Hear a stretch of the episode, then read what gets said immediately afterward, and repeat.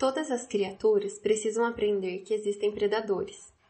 Sem esse conhecimento, a mulher será incapaz de se movimentar com segurança dentro de sua própria floresta sem ser devorada.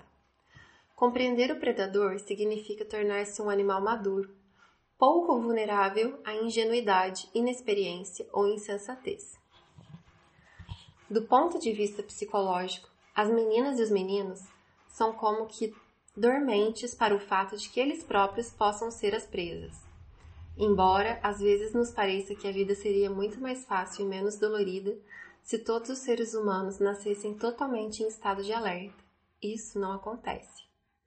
Nós todos nascemos anlagem, como o potencial no núcleo de uma célula.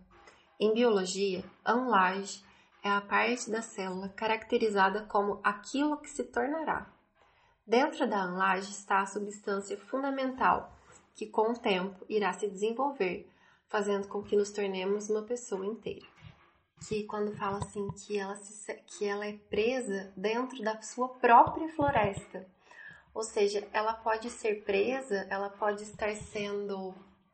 É, ela pode estar vulnerável dentro do próprio núcleo que ela se sente confiante. Então, muitas vezes, o círculo de confiança que ela tem é onde ela está mais vulnerável. Porque é onde ela é ela mesma. Talvez até no sentido de que, exatamente isso, é, a família, muitas vezes, é onde você está mais vulnerável. É onde você mais vai ser julgada, é onde você mais vai ser observada e que talvez não vai te oferecer o auxílio, o suporte que você precisa na hora que você precisa às vezes esse suporte, esse auxílio, ele vem muito mais de pessoas estranhas, talvez, Sim. do que de pessoas do que, que da sua própria floresta. Tanto que os traumas, se a gente for para pensar, são causados pelas pessoas mais próximas e as pessoas em que a gente mais confia. Porque quando a gente não confia, a gente não fica vulnerável. E a gente fica com o pé atrás. Pé mas atrás. a partir do momento que a gente é, se abre para essa realidade, se abre para essa pessoa, e é o que a gente conversava mais cedo. Mais cedo. de você realmente abrir a sua vida para outra pessoa. E quando você faz isso, você se coloca numa posição de escutar o que essa pessoa tem para dizer sobre você. E às vezes isso te influencia demais. Sim. E você dá o poder dessa pessoa de usar aquela informação da forma uhum. como ela quiser. E às vezes ela nem faz uma coisa porque ela é sobre ela. Às vezes ela não quer te prejudicar. É a mesma coisa se a gente for pensar em traumas de, de família. Não é porque a pessoa quis causar aquilo. Não é intencional. Às vezes ela fez o melhor que ela podia, provavelmente ela fez, mas ela não sabia qual que era a consequência daquilo na vida da outra pessoa. Sim. E aí, eu acho que conecta com o que eu falei no início. Que a gente às vezes fica esperando do outro. Do outro. Aquele cuidado. Às vezes a gente se abre com a pessoa esperando um amparo dela, um auxílio. Só que aquela pessoa, às vezes, ela não tá ali para isso, ela não tá naquela sintonia, ela, às vezes ela simplesmente não tem a oferecer. Então, quando a gente toma consciência de que a gente tem que ser autorresponsável, e se cuidar, se proteger, né, a, gente, a gente começa a limitar essa, essa nossa expectativa em relação ao outro, a gente se torna menos vulnerável. Porque a gente se expõe menos e a gente depende menos, a gente fica menos ingênuo.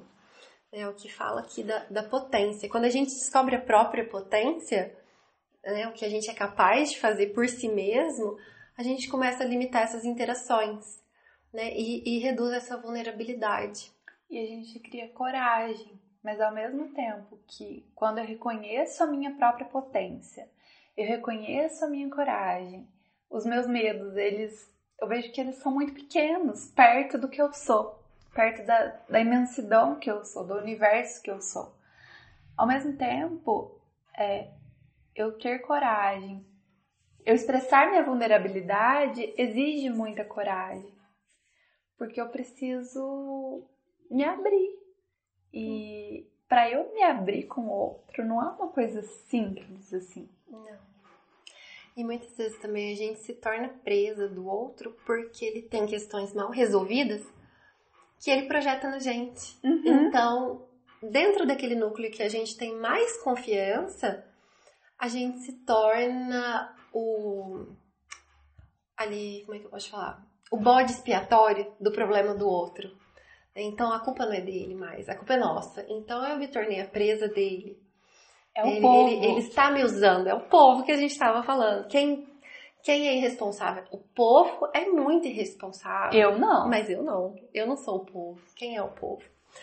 Então é realmente uma questão bem interessante a gente for parar pra pensar que tem várias perspectivas, Muito. né? Essa questão da vulnerabilidade que a gente se coloca. Eu tava aqui refletindo quando você falava. Tem uma, uma frase que o pessoal sempre fala que é assim: se você quer conhecer uma pessoa, dê poder a ela. E eu acho que a gente pode adaptar. Se você quer conhecer uma pessoa, confie nela. Porque quando você confia, você dá para ela o poder e a autoridade em relação a você, em relação àquela confiança que ela teve. É uma informação, talvez, que você deu para ela. Então, ela, ela vai poder usar aquilo como ela quiser. Ela vai ter poder sobre você. Né? E você vai realmente conhecer quem é aquela pessoa. Se ela tá ali como uma aliada ou como um predador. Mesmo que de forma inconsciente. Mesmo que isso não seja intencional. Eu acho que ninguém pensa em fazer mal pro outro. Claro que existem sim, Exceções. né? mas no que a gente tá falando aqui, uma pessoa que você confia e você conta pra ela e divide uma parte de você, uma parte da sua vida com ela, ela não, não quer, né, talvez não queira uma coisa ruim, mas que ela projete uma coisa que é dela em você e use aquela informação. Às vezes, uma informação que você solta espontaneamente, um comportamento que você tem, é usado para justificar uma coisa da pessoa. né? E isso te afeta. Sim. E aí eu acho que é isso de meio que assumir, sabe? Entender quem eu sou e é, pensar antes de confiar. Mas também aprender a E confiar, confiar no em outro. si mesmo antes de confiar no outro. Perfeito. Tem até uma música assim, né? Se você quiser alguém em quem confiar, confie em si mesmo. Até porque a sua intuição vai te mostrar em quem você pode realmente confiar ou não. É, esses dias eu conversei com uma amiga e ela me explicou alguma coisa sobre.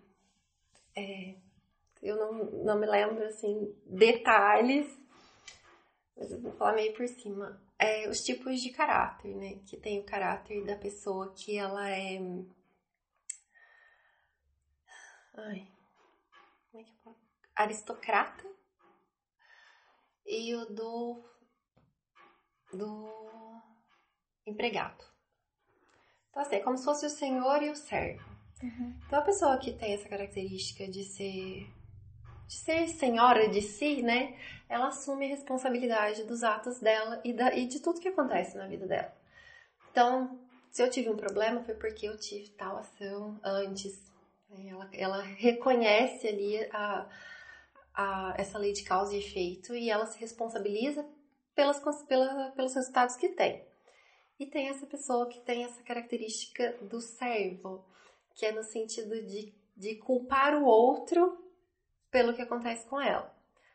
Então, se ela chega atrasada, foi por causa do ônibus que atrasou, foi porque o marido fez isso.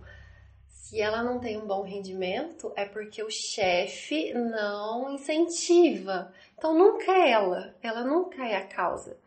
E aí, às vezes, a gente se coloca em situações onde a gente fica vulnerável diante desse tipo de, de mentalidade das pessoas. Né? Às vezes a gente está convivendo tanto e a gente se abre tanto, dá tanta liberdade que a pessoa usa tudo aquilo que ela tem de informação a nosso respeito, toda essa liberdade, essa intimidade, para nos culpar pelos problemas dela.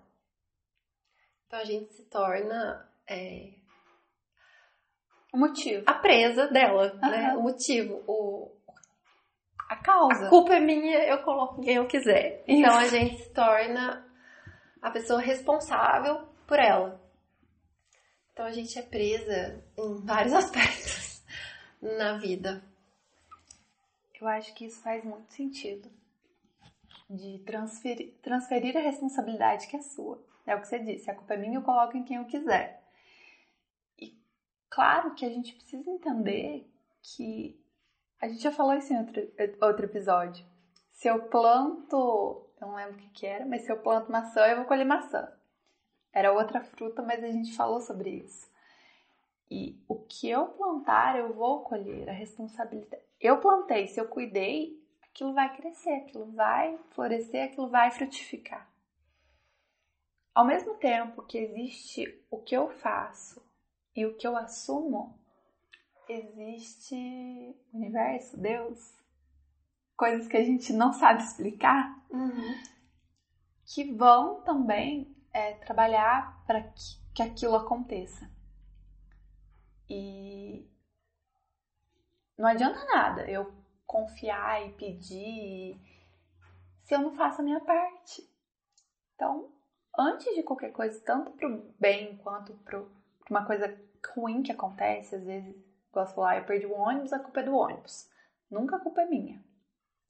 Ou aconteceu uma coisa boa na minha vida, foi porque eu trabalhei. Mas eu tenho que fazer minha parte. Então, é esse senso de ser responsável, ser responsável pelos seus atos, de realmente plantar para poder colher depois. Sim. É exatamente isso. Só quero esclarecer que essa explicação que eu dei, que eu ouvi da minha amiga, pode estar com os termos totalmente errados, mas é algo nesse sentido aí. É tá muito, muito, muito técnico, mas, mas é isso, né? Tem as pessoas que assumem responsabilidade pelo, pelos próprios atos e tem aquelas que vão sempre procurar o, o algoz, o culpado pelos problemas delas. E antes de finalizar, eu quero dizer o quão difícil é você se colocar numa posição onde a responsabilidade é minha. Isso aconteceu porque eu não me organizei.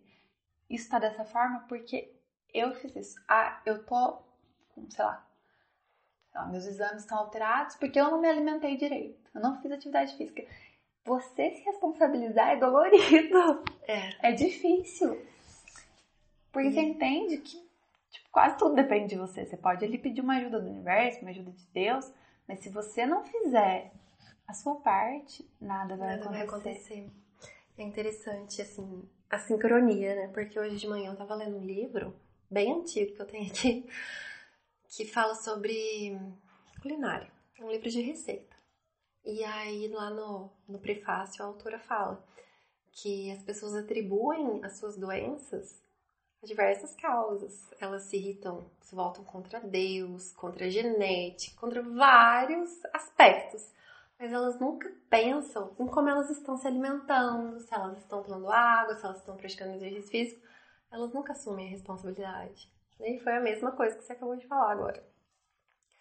E isso é, é em todos os aspectos, né? A gente sempre tem essa, essa tendência de, de transferir mesmo. É isso. É isso. Né? Vamos, vamos cuidar do, das nossas particularidades das nossas pérolas. Uhum. Cuidar de si. Sim. Para não. A nossa fraqueza é a nossa força.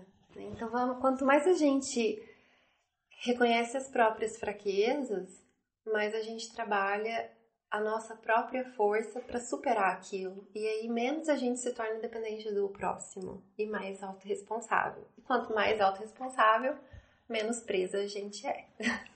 Perfeito.